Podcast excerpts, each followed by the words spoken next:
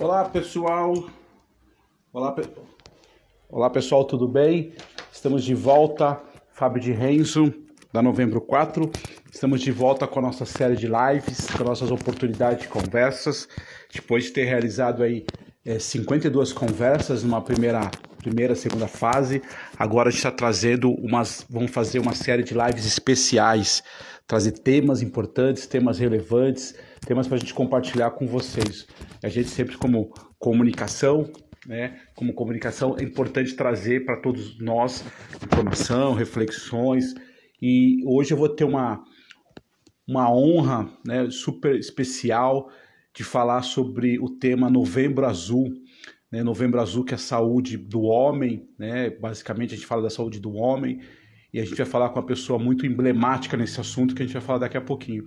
E, e legal dessa conversa que a gente está falando da Novembro 4, né, que é a nossa agência, falando para chegando no mês de novembro e com a idealizadora do Novembro Azul. Bem legal. Então acho que é bem oportuno e bem significativa essa conversa com a gente. A Marlene Oliveira, eu vou chamar a Marlene do Instituto Lado a Lado da Vida, vai falar um pouco sobre o trabalho, falar um pouco sobre as oportunidades e mais do que isso, falar um pouco sobre essa questão da saúde do homem, que eu acho que é, é muito relevante tá bom? Queria agradecer aqui o pessoal que já está entrando, meu amigo Cleiton. Olá, Cleitão, tudo bem? Tava com saudade já, faz um tempo que a gente não falava aqui nas nossas lives. A Fernanda Carvalho, super especial. Olá, Jader, como é que você tá, meu amigo? A Aline entrou aqui também, a Daniela Almeida. Enfim, o pessoal vai entrando aqui, a gente sabe que essas lives são super rápidas, a gente vai se conectando aqui. A convidada Marlene. Estou esperando aqui a resposta da Marlene. Oi, Marlene. Oi, boa noite. Boa noite, como é que você está? Eu tô ótima, e você? Eu tô bem também. Você viu que eu tô até de azul aqui para é... comemorar aqui. eu tô com óculos. É. Você sabe que a, a novembro, novembro para mim é muito significativo, né? O nome, nome da agência, né? Novembro 4 é, que combina com a história do Novembro Azul também. Eu queria, é, antes de qualquer coisa, te agradecer, é, agradecer o tempo seu. Eu estou te acompanhando aí, estou vendo que você está fazendo vários cafés com as mulheres, com as né? Tá, é o tá chá da cinco, chá da cinco. Chá, chá da cinco. Tá super conectada, né? Totalmente. É, e a gente, nesse momento, a gente precisa trazer essa conexão. Eu queria te perguntar uma coisa para começar. Então, de, de novo falar boa noite. Eu sei que muitas pessoas já te conhecem, obviamente, conhecem seu trabalho, seu esforço. Mas conta pra gente um pouquinho, falando fisicamente, até antes de falar do Instituto, quem é a Marlene Oliveira? Conta pra gente um pouquinho a sua história, por favor, o que te, é, como pessoa, né, o que te motivou esse trabalho todo. Conta pra gente, por favor. Então, eu sou Marlene Oliveira, né, é, sou uma empresária, né, empreendedora social hoje, é, tenho uma empresa de organização de eventos já há 22 anos e sempre atuei no segmento de saúde. E, há exatamente, do, acho que 15 anos né, atrás, eu tive uma, um chamado é, para começar a atuar com propósitos, atuar é, com ações é, sociais, né? Aí eu tinha um cliente que veio, que era um, um médico, urologista, e veio a falecer de câncer de próstata. E, e, durante toda a fase ali da final da doença dele, ele sempre falava, né, pra gente, pra a gente conversando, ele falava assim, Marlene, você faz campanhas aí de awareness super importante para a população. Por que, que você não faz algo para a saúde do homem? E eu falava, é, eu não tenho perfil algum de trabalhar com essas coisas de organização social, né, ONGs. Aí eu falei, né, não, não é meu perfil, né, eu vou contribuir de uma outra forma. Ele insistiu muito, né, insistiu todo, assim, no finalzinho da, da, da história dele, né? Da, ele já estava numa fase bem avançada da doença. Aí ele me entregou como se fosse um documento da minha futura organização. É, falou assim: olha, faça o que o seu coração pedir, mas eu acho que esse vai ser um caminho para você, que é um caminho né, de propósitos, de, de ter um olhar mais social. E eu fiquei, né, ele faleceu, e eu fiquei uns dois anos olhando para aquele documento, tocando minha vida como empresária, voltava lá, olhava, até que um dia eu falei assim, não, nada é por acaso, né? As coisas têm um porquê. E aí eu criei o Instituto Lado a Lado pela Vida, que esse ano a gente completa 12 anos. Que legal, 12 anos. Você é jornalista, né? Sou, sou, sou jornalista. Que legal. É, literalmente você foi chamada, né? Foi, é, recebeu aí uma missão desse trabalho, bem bacana, né? É, e, e é isso, eu acho que é, todos nós, eu acho que a gente tem que ouvir um pouquinho alguns chamamentos internos, né? E alguns que a gente tem ali os sinais ali e, e tem que ouvir um pouco o nosso coração, né? E hoje eu te falo, hoje o Instituto Lado a Lado é um dos meus maiores propósitos de vida. É muito bonito isso. Na verdade, eu diria que a gente é, a gente dá alguns nomes, né? Alguns de fé, né? Um pouco da, da espiritualidade, mas eu acho que é bem isso mesmo, né? A gente precisa, a gente escuta muitas pessoas, mas a gente precisa escutar um, um ente muito querido nosso, que é o nosso próprio coração, né? E, e, e às vezes, por N fatores, enfim, a gente perde, a gente escuta muitas outras questões, a, a sociedade, e a gente perde esse ente querido que é o nosso próprio coração, né? Parabéns é, aí pela sua é, e ele acaba te orientando te colocando, às vezes, em alguns caminhos que você só tem que prestar um pouquinho atenção, né? É isso aí. E agora falando um pouco do lado a lado do Instituto, você tava, já, já começou a falar, só para as pessoas que estão, já tem aí mais de 100 pessoas acompanhando a gente, que legal. Obrigado pela sua audiência aí. É, que, assim, de uma maneira simples, ou enfim, para quem não conhece, o que, que faz o Instituto Lado a Lado da Vida? Né? Eu conheço um pouco, inclusive até queria agradecer aqui a Fernanda Carvalho, que foi a ponte da nossa conexão. Eu trabalhei com a Fernanda há bastante tempo, uma super amiga, gosto muito do trabalho dela. Mas, assim, é, para quem está nos ouvindo agora, que eventualmente não conhece, qual é o papel do Instituto Lado a Lado? Com quem que vocês trabalham? Quem que vocês apoiam? Como é que funciona? É, é, uma, é um instituto sem fins lucrativos? Como, como é que é, por favor?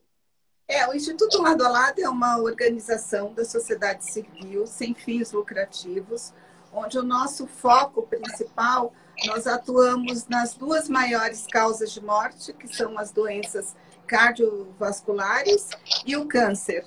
Né? E a gente tem como uma veia mestre aí a questão da saúde do homem né, onde a gente faz todo um trabalho é, referente à saúde integral do homem. Então, a gente tem ações, é, campanhas de awareness, a gente tem um portal de informação, nós estamos nas redes sociais, é, nós levamos as nossas campanhas para as empresas. É, enfim, é uma, é uma ação assim o tempo inteiro a gente está é, propagando a mensagem, né? É, tanto da promoção da saúde quanto da prevenção e também falamos com aquele paciente, né, que são as pessoas que já estão com a doença, né? Como que é o acesso dessas pessoas ao sistema de saúde? A gente atua em políticas públicas, né, tentando mudar um pouco o, o sistema de saúde para receber essa pessoa, para essa pessoa ter acesso digno à saúde.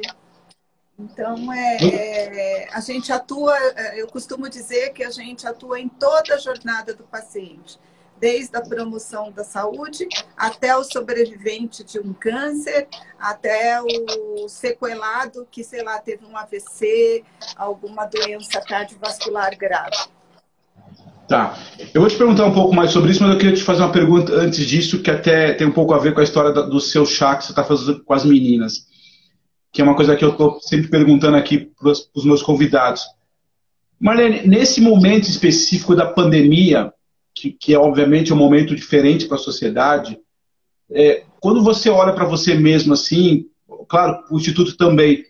Teve algum comportamento que você mudou a sua, a sua forma de pensar, uma reflexão, alguma ideia, alguma coisa que fez falar, putz, realmente essa pandemia me trouxe um novo jeito de lidar ou de olhar algumas coisas? Teve alguma coisa assim ou não? Só por curiosidade.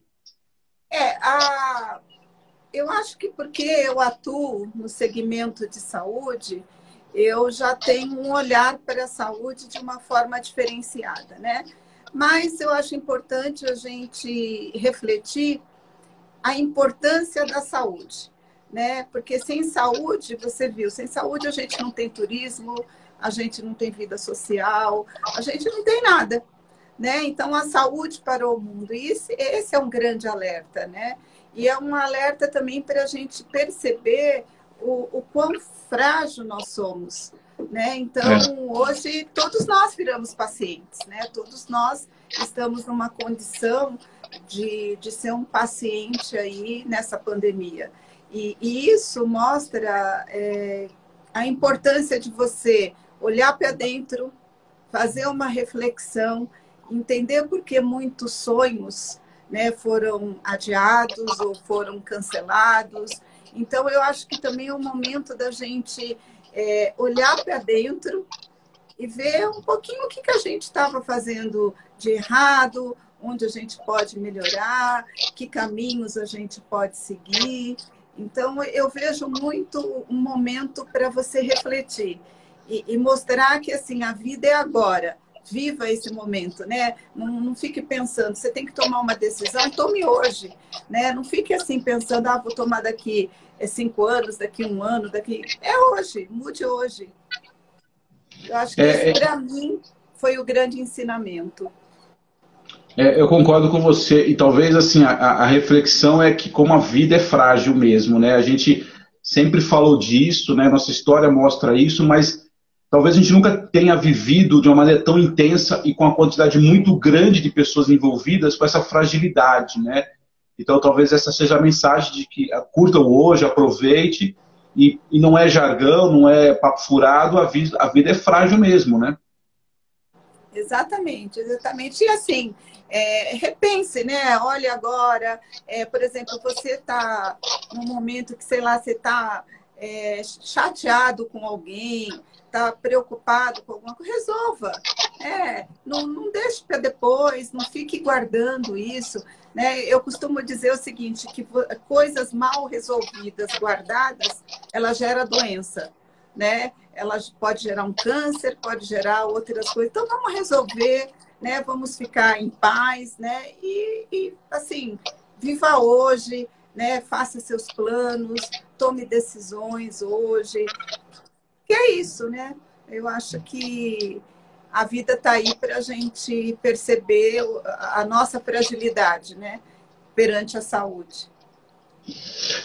E eu queria te perguntar uma primeira coisa que eu confesso que eu fiquei bem curioso quando eu falei com você, falei com a Fernanda. É, eu não sabia mesmo. Novembro Azul, que é um termo que a gente usa muito, inclusive usa é, nas empresas. Eu, como comunicação interna, faço muitas campanhas, né? A gente é, algum tempo atrás tinha basicamente o novembro azul e outubro rosa, e agora todo mês tem uma cor, e confesso que às vezes fico até confuso, porque inclusive cores que se. É, meses com duas ou três cores diferentes, então né, até uma pergunta para te fazer, se existe um lugar assim que eu possa, digamos assim, ter como segurança qual é a cor, mas independente disso. O que, que é o novembro azul? É, quando a gente fala que você foi a idealizadora, que trouxe esse conceito, conta pra gente, essa, que eu acho muito legal, de verdade, assim, eu fico super orgulhoso, porque eu me lembro, desde a época que eu trabalhei na Ford, depois eu trabalhei na TAM, e agora como agência, a gente fez várias campanhas do Novembro Azul, e querendo ou não, eu estava trazendo você meio como sobrenome disso, né? A gente já chegou a fazer, distribuir o bigodinho, fizemos lá a, a como é que chama lá, a, o, PIN, né? O PIN com a fitinha azul, várias e várias vezes, várias e várias vezes assim. Eu até preciso te agradecer, porque foi por causa de você que eu consegui fazer muitos trabalhos, inclusive. Da, da, onde veio esse conceito Novembro Azul para as pessoas que eventualmente não conhecem aqui? Da, da, onde vem essa ideia? Como é que isso, enfim, é, está na nossa cultura aqui, principalmente no Brasil? É, quando a gente idealizou uma campanha é, masculina que focasse na questão da saúde do homem, que tivesse um eixo principal que fosse o câncer de próstata, a gente é, procurou é, alguns movimentos internacionais e a gente localizou o Movember, que é um, um, movimento internacional onde o homem deixa o bigode crescer durante o mês de novembro e parte da, das doações é revertida para pesquisa é, do câncer de próstata.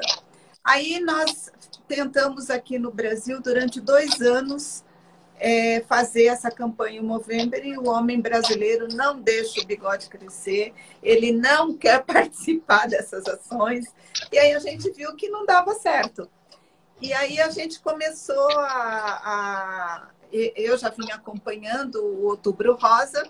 Aí eu falei assim, vamos começar a pensar em fazer uma campanha aqui no Brasil para o homem que seja uma campanha que tenha um pouco o apelo do Outubro Rosa.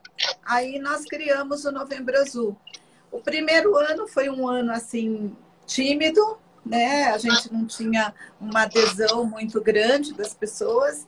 No segundo ano, a campanha já cresceu bastante e hoje é uma campanha de domínio público, todo mundo, como você, né, cria projetos, cria ações, e isso é muito bacana, né? A gente criou algo que é nosso, que é brasileiro.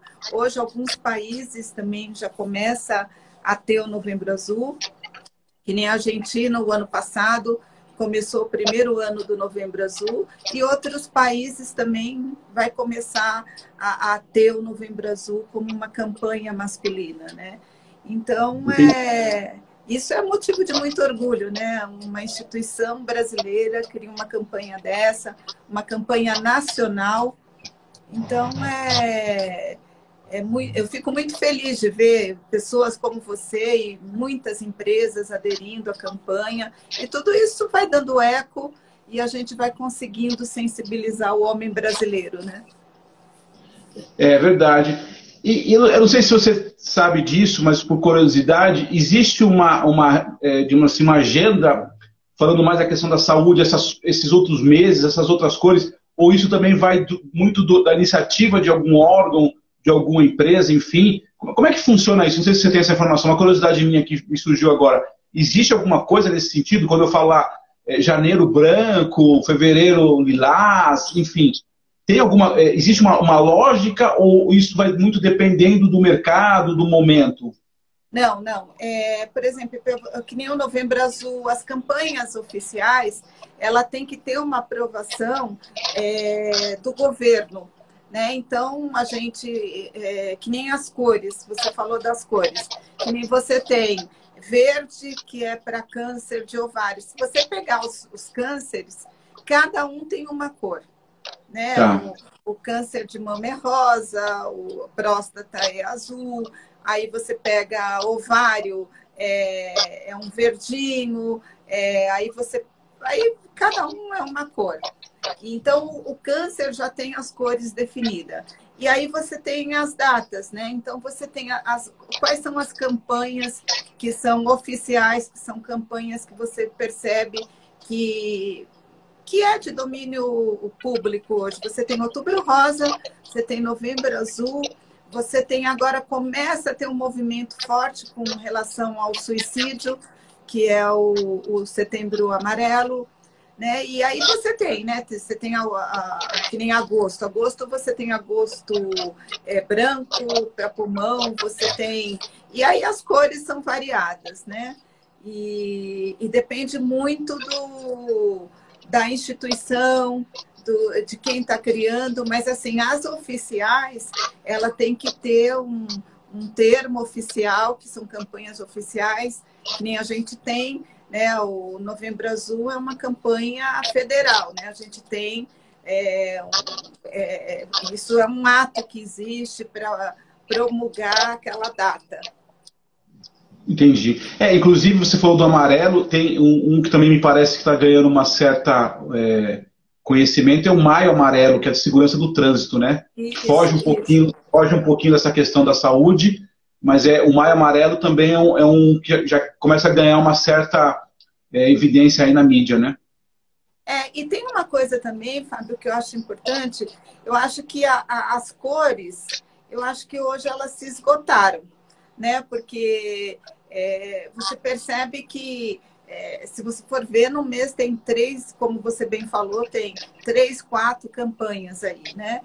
Agora, eu acho que algumas se firmaram e outras, elas, assim, é um alerta naquele período e, e elas não têm uma uma força como essas outras campanhas, né? E, e hoje, por exemplo, se você perguntasse para mim, Marlene, você criaria uma outra campanha com cor?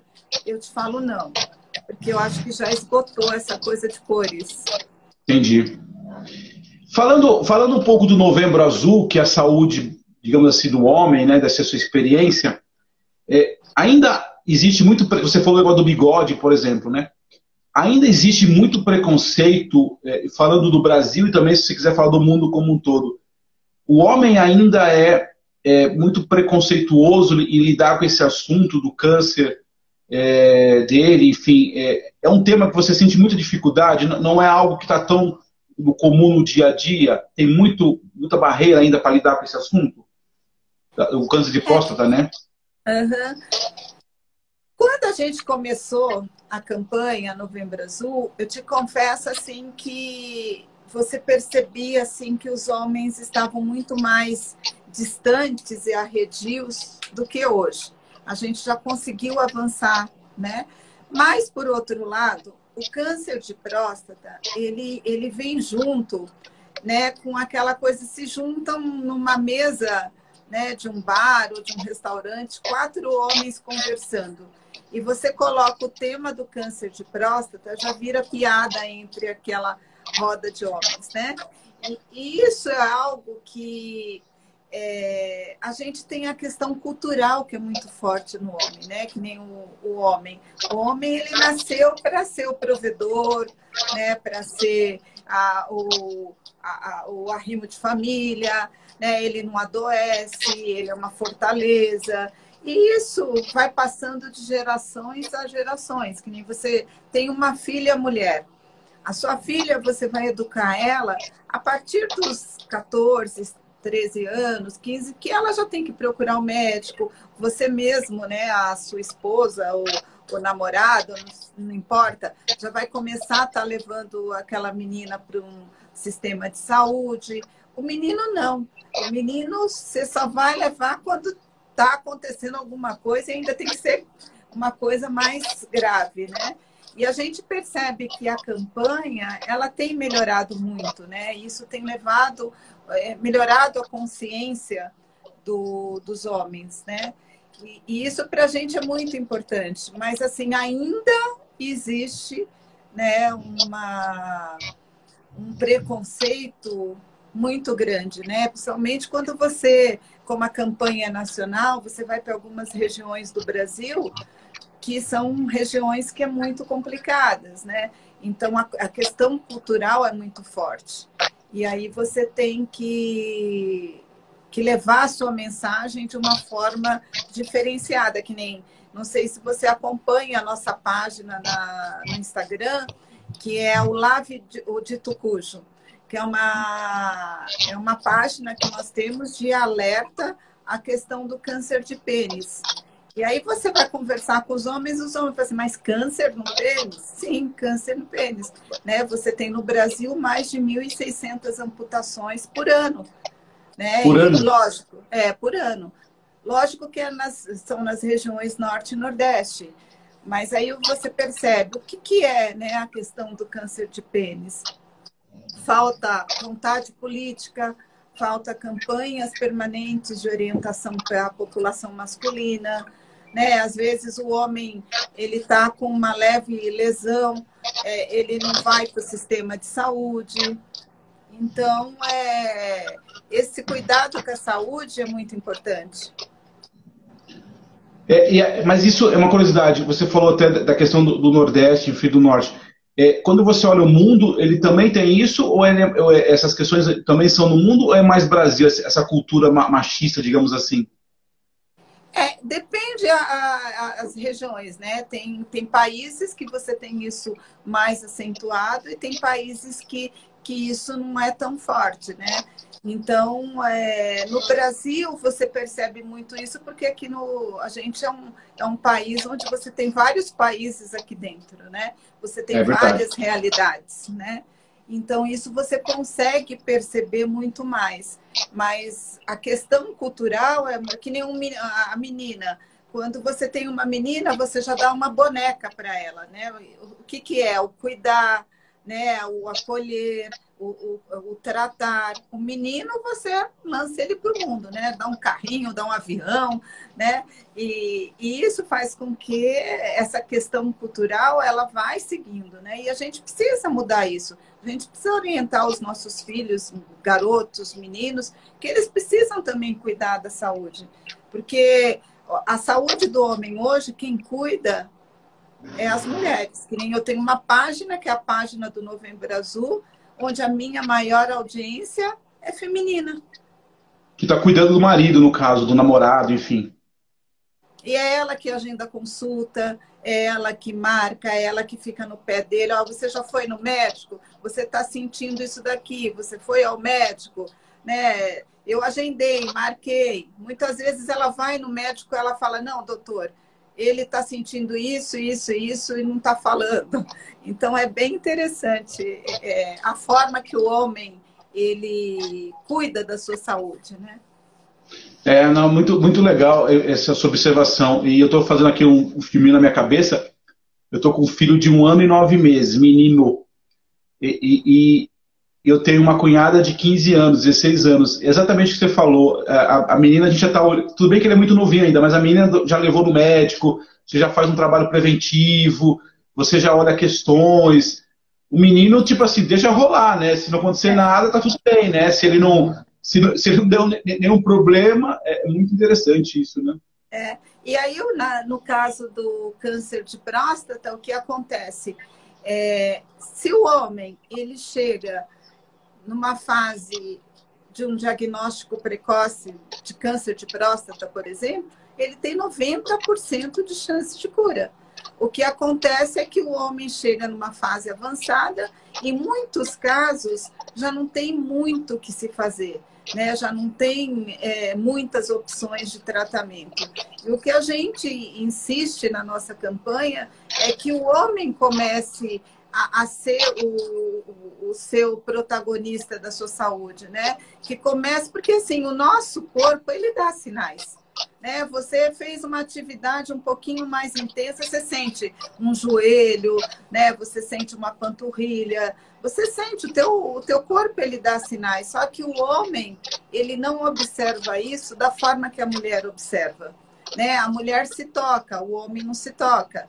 Então, é, a gente tem, houve várias histórias aqui no Instituto de homens que tiveram câncer de testículo e quem detectou foi a namorada, foi a, a esposa, porque o homem ele não percebeu né, que ele estava com um tumor ali. Então, isso é, é, a nossa grande mensagem na campanha, né? Que o homem seja o protagonista da sua saúde, não terceirizar isso para a mulher, né? Não, perfeito, muito, muito bem. E tem uma coisa, você falou agora há pouco da questão é, do, da cuidado do homem. Eu me lembro que eu vi um estudo é, que tinha assim, se você pegasse, eu não lembro exatamente, mas só em linhas gerais, 10 homens que estavam em estado terminal, para que ele tivesse que fazer algum, algum exame, algum tratamento, mudar o ritmo de vida dele, oito não fizeram, porque tem uma coisa, tem, tem, tem um viés né, cognitivo, tem um, alguns bloqueios, e aí até acho que não sei, obviamente você conhece mais tecnicamente, mas parece que assim, é, é se eu mostrar que eu sou frágil, né? Se eu mostrar que eu posso perder a minha masculinidade, a minha viralidade e tal, isso já, já, eu prefiro não fazer isso. Esse estudo, estudo mostrava isso, resumidamente. Eu prefiro fazer isso do que fazer isso e mostrar para a sociedade que eu estou frágil. Eu não sei se você conhece alguma coisa nesse sentido, mas faz sentido isso para você? Faz, faz total sentido. A gente tem vários pacientes de câncer de próstata, que nem, por exemplo, é, você faz aqui, sei lá, você vai fazer uma ação no instituto relacionada à questão de câncer de mama. A gente precisa de depoimentos, de histórias de mulheres. A gente lança, em uma semana você tem mais de 100 mulheres. Aí você lança alguma coisa com relação à saúde do homem. Se você tiver um homem, você faça a festa. Porque, primeiro, o homem, ele não quer falar, né? Ele, ele se sente totalmente, é, assim, emocionalmente abalado se ele assume que tem um câncer de próstata ou se ele tem qualquer outro tipo, né, de, de doença. Então, isso, assim, que nem agora a gente tem uma pesquisa que a gente vai lançar agora no Novembro Azul, que a gente fez nesse período de pandemia. E, e os números são números assim impactantes relacionados à saúde emocional do homem nesse período da pandemia. E aí você vê, né, o homem é, é a fortaleza, né, o homem é, a, é e, e, aí você percebe que o homem também é, tem fragilidades, que ele tem que saber trabalhar essa fragilidade, ele tem que falar mais sobre isso. Então, a gente percebe que a campanha ela acaba cumprindo esse papel também, né? É, é você, é, é verdade. É, eu estava pensando aqui, quando você comentou a história do bar, por exemplo, é, a gente tem uma cultura muito dos, dos, estereótipos também, né? Eu acho que isso atrapalha muito. Isso para qualquer situação, seja em, em qualquer situação. Mas é, ao longo da nossa história, aí eu como publicitário, comunicação, eu posso falar, a gente foi criando alguns estereótipos para várias coisas, até para facilitar a comunicação. O estereótipo, basicamente, ele funciona para isso, né? para que você comunique melhor. Mas muitos e muitos casos ele foi muito negativo, né? Então essa coisa de falar da, do câncer de próstata, falar da, da questão da, da, saúde do homem, tem uma questão de um estereótipo por trás disso, né? E, e, e não é fácil. Imagino para vocês que trabalham com essa educação, digamos assim, educação da saúde, é, você tem que quebrar o estereótipo, né? É, é, interessante isso, é muito difícil, né? Porque, e aí tem um problema que a gente acabou de falar agora, isso vai de geração para geração, porque se eu não cuidar do meu filho, ele vai crescer com esse, com esse estereótipo e quando ele tiver a minha idade, ele vai ter a mesma história, não vai, não vai mudar nada, né? É, e o nosso desafio, Fábio, é exatamente é, atuar nas gerações né, que estão aí e a gente ter um trabalho muito intenso nas futuras gerações. É isso aí. a virada de chave vai estar nessas, nessas novas gerações que estão vindo. São essas novas gerações que precisam vir com um conceito de cuidar da sua saúde de uma forma diferente. Né? E, e isso a gente só vai conseguir trabalhando.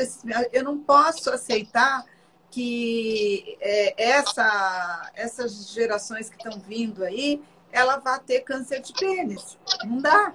Né? É, é inaceitável isso. Então, como que eu faço com que essas novas gerações comecem a ter um, valores diferentes, né? É, esses estereótipos eles têm que mudar, tem que ser é, é algo novo, mas assim, eu tenho toda esse, essa massa que está aqui hoje e eu tenho que trabalhar as novas gerações. E, e a mudança ela vai acontecer nessas novas gerações. É, não, eu, eu, eu concordo 100% com você.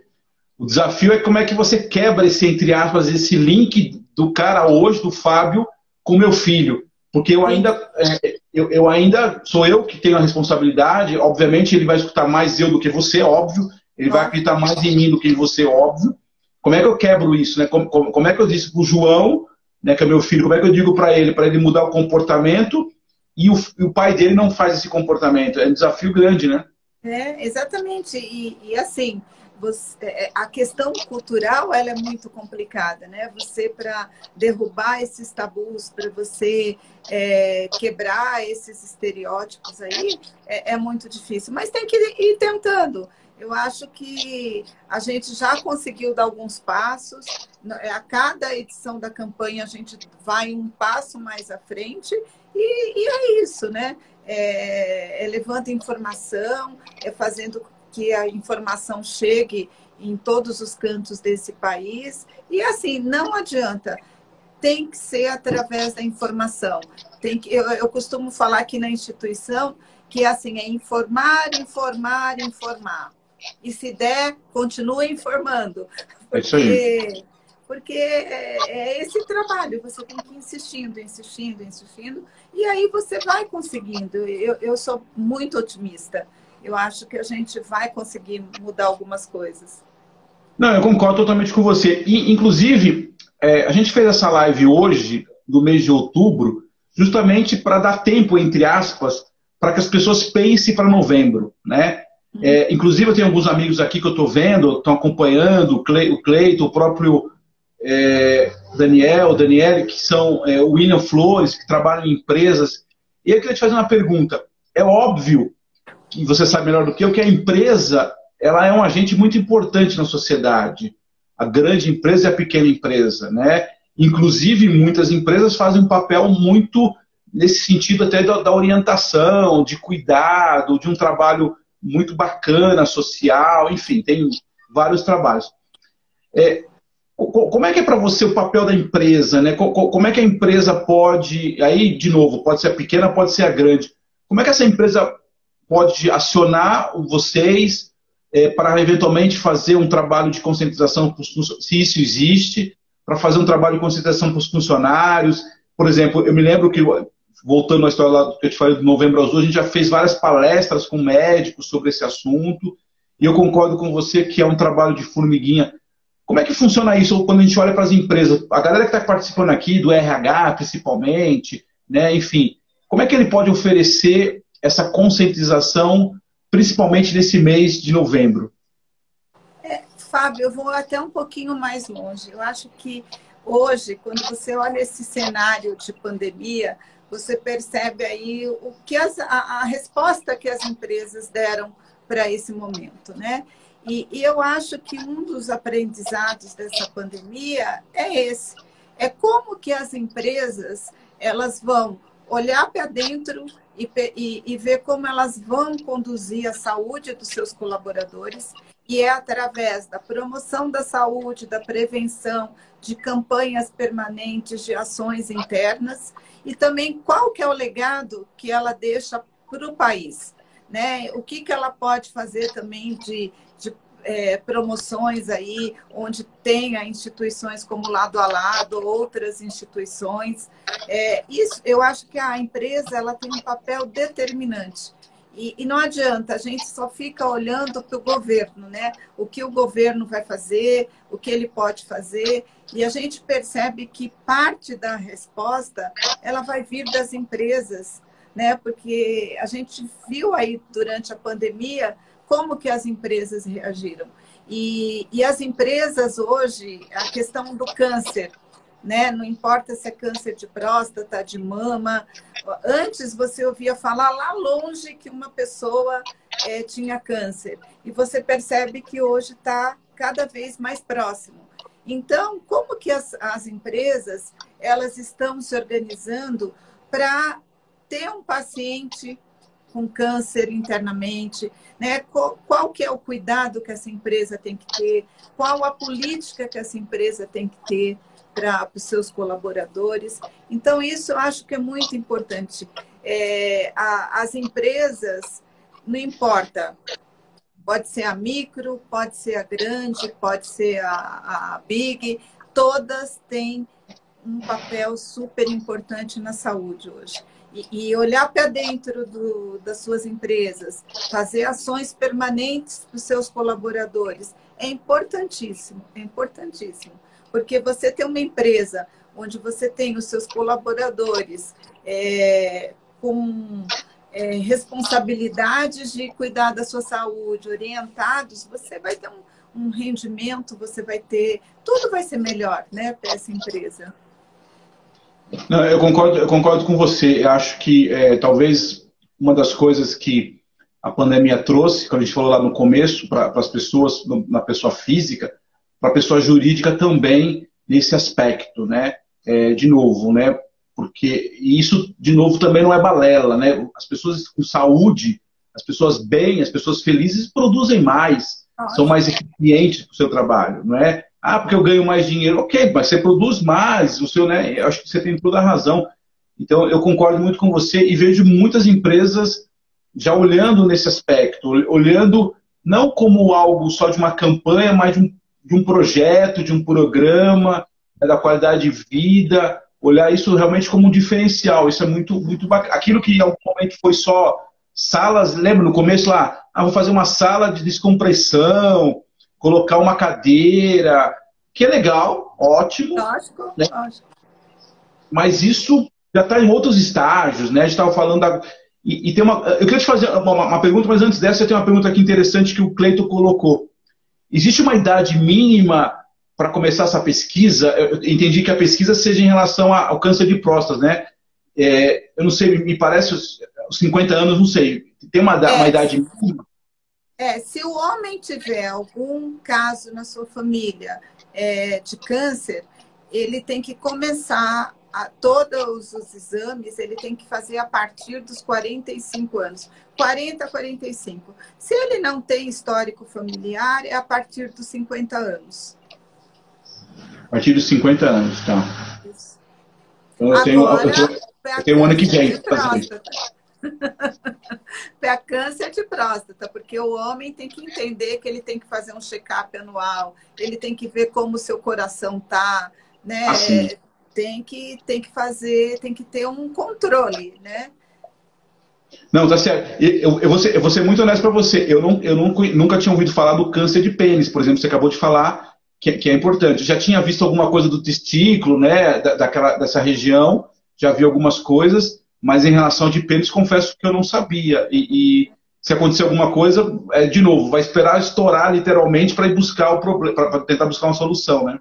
Sim. Não, e é assim, Fábio, que nem o, câncer de, de pênis, ele começa com uma lesão, às vezes, né? Uma lesão, o homem não quer ir para o sistema de saúde, ele, o sistema de saúde não está também preparado para receber esse homem, né? E aí ele fica em casa, vai tratando em casa da forma que ele acha que, que deve, e aí quando ele vai ver, ele já está numa fase bem avançada da doença, e aí não tem muito o que se fazer, né? E, e isso acontece também com outras doenças, né? É que o câncer de pênis, eu acho que ele tem um impacto muito forte para o homem, né? É. É, então é uma coisa assim que às vezes a gente vem até com esses números para mostrar para o homem a importância que é ele cuidar da saúde, né? Porque é, você ter no Brasil mais de 1.600 amputações ano é um número alto. E, e o que, que acontece com esses 1.600 homens, né? Como que fica a, a, saúde emocional desse cidadão. Então, é isso que a gente precisa ter um alerta e orientar. Né? E falta também o que eu te falei, vontade política, porque tem que ter campanhas permanentes, tem que é, você é, é, algumas regiões você precisa ter saneamento básico, né? Então é uma coisa vai, né, vai somando com outras e que você precisa mudar. Não, você tem toda, você tem toda a razão. Marlene, você falou um ponto que eu achei importante é, destacar. Eu acho que esse momento da pandemia está mostrando isso, que é, que é, um pouco da história da saúde mental. A gente está tá vendo muitas aí, provavelmente, você, obviamente, você tem muito mais conhecimento e tal.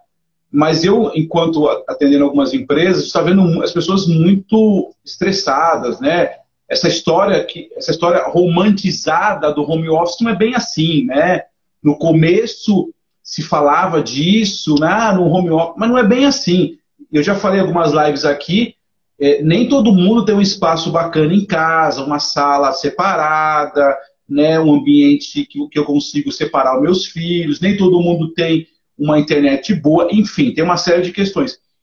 É, você está tá acompanhando isso, e aí a pergunta é: essa saúde mental, que você até disse no início, que interfere até eventualmente no, no início de um câncer, isso de verdade você percebe que está acontecendo com um pouco mais de frequência agora, esse impacto do, do, do pensar, da questão da, da, saúde mental influenciando em, outros, em outras doenças? Eu arrisco te dizer, Fábio, que nós vamos viver um momento aí muito duro relacionado à saúde emocional, porque a, a, gente percebe aqui que nem a gente durante a pandemia criou um canal até de WhatsApp para as pessoas é, que estavam buscando ajuda, que paciente que queria dar continuidade ao tratamento, que estava com dificuldade. A maior queixa era exatamente a questão da saúde emocional. E você percebe que, até assim com as pessoas que você convive, você percebe o quanto as pessoas estão abaladas, o quanto as pessoas estão estressadas. Então, é, essa coisa do, do online, ele, ele assim, ajudou demais. Né? Ele facilitou e ele veio para ficar em vários setores. Mas eu acho que também veio junto esse desgaste, né? Veio junto esse estresse, que nem, por exemplo, uma pessoa te manda hoje um WhatsApp, ela quer a resposta na hora, porque você está em casa. Por que, que você não responde? Né? É isso então, isso, isso vai fazendo com que você vai vivendo num ambiente de pressão. E se você olhar, que nem eu mesma, nesse período aí de pandemia, eu nunca gostei de home office. Para mim, a minha casa era. Eu nem respondi e-mail quando eu estava em casa, porque era chegar em casa, porque eu viajo muito, uma, assim, eu, eu, eu costumo dizer que eu sou do mundo, né? Porque eu tô o tempo inteiro fora de casa. Minha casa eu só vou para dormir.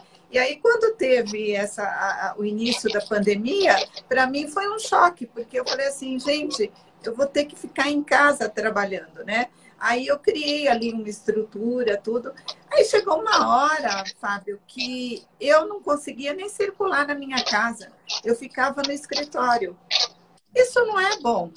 Não é bom. É e, e aí o que acontece? Quantas pessoas, né? Quem tem filho, né? Você sem empregada, né? Ou você tem que ajudar a sua esposa a lavar a louça, arrumar a casa, e, e ainda tem que responder ali o, a pessoa, o teu cliente, alguém que quer a resposta ali na hora. Isso, isso vai te deixando em pane.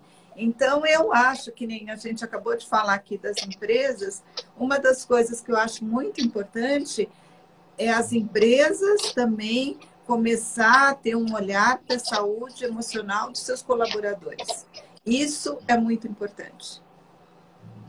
Não, é, é, perfeito, perfeito. Inclusive, uma das conversas que eu tive com, com, com, alguns líderes é o líder também tem a sensibilidade de entender esse cenário. Uma das coisas que você falou aqui que eu acho muito importante é essa coisa da resposta rápida. Cara, a gente precisa entender que eu não estou, apesar de eu estar em casa, eu não estou teoricamente 100% online com esse trabalho. Tem coisas acontecendo em volta.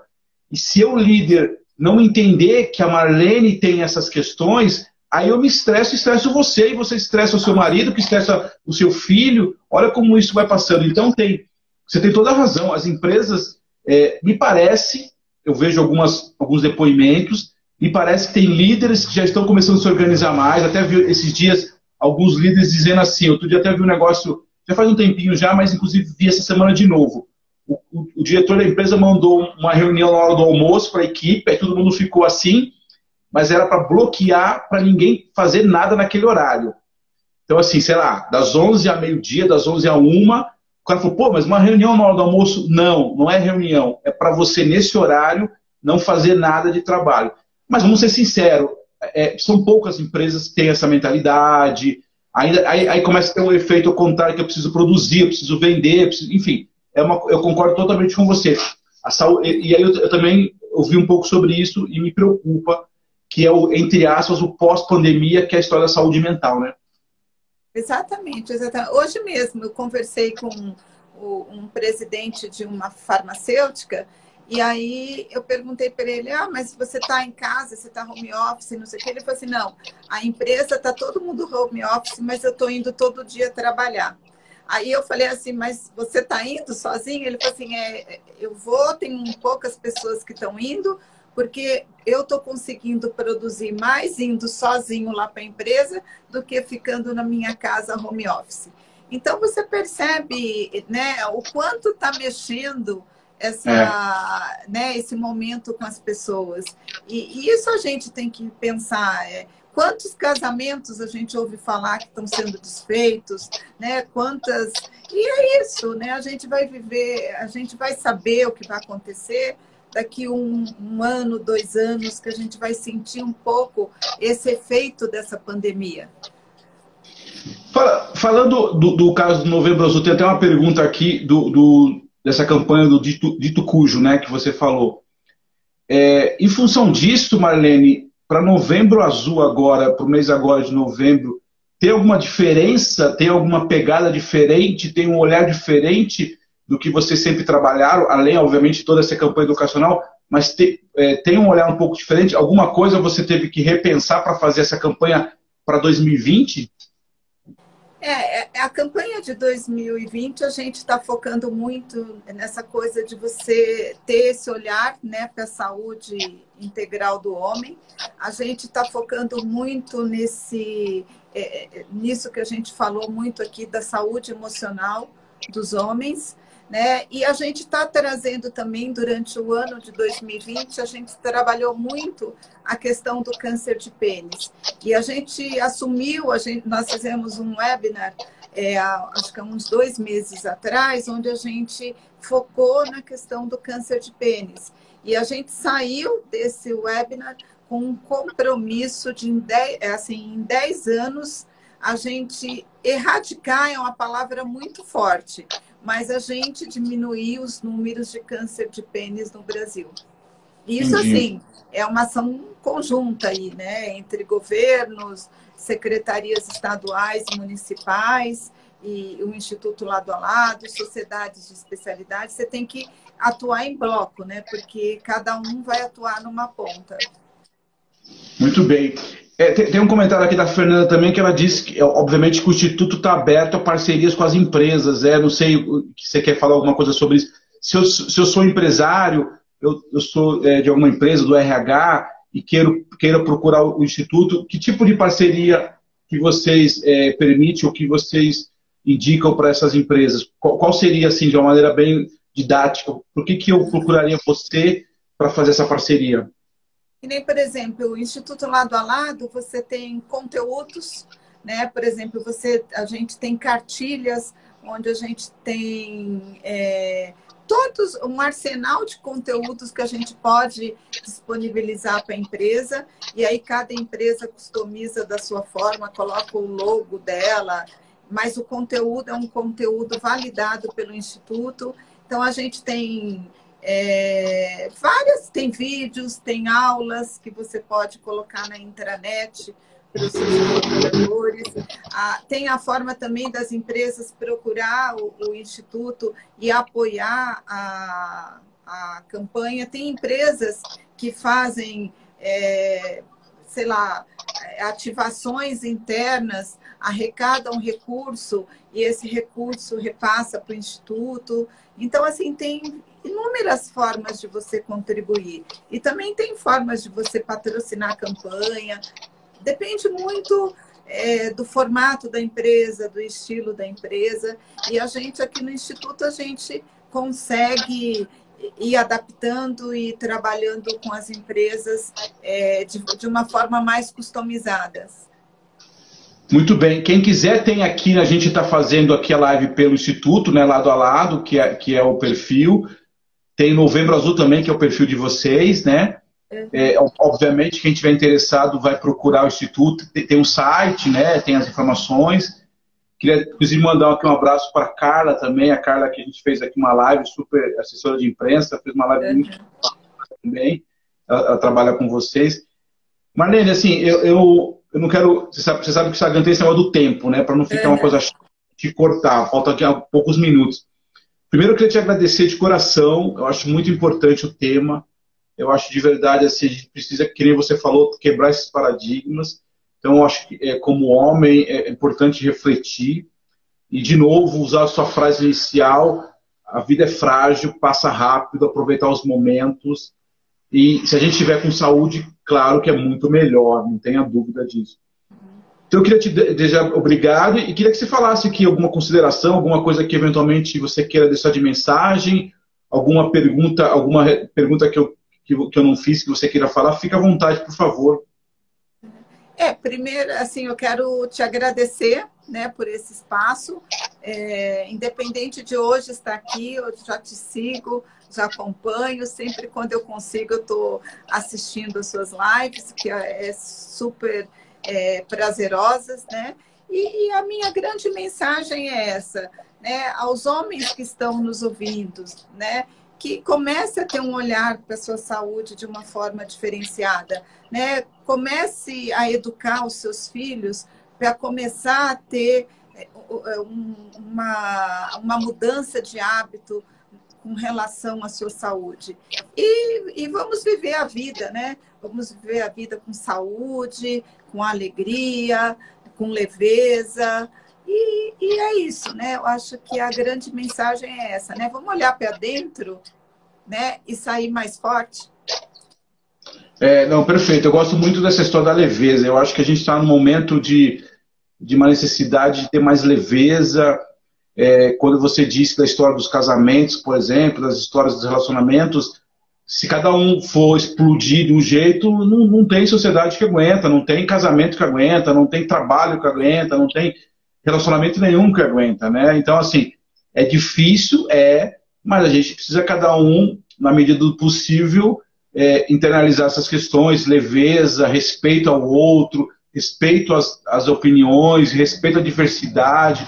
Eu acho que a gente só cresce como sociedade, cresce como pessoas, quando a gente olha essa questão mais plural, né? Também a gente precisa olhar isso da mesma forma que a gente falou aqui um pouco da, da saúde do homem para tudo, né? A gente precisa olhar a sociedade para tudo, e respeitar, né? Acho que tem uma questão do respeito importante.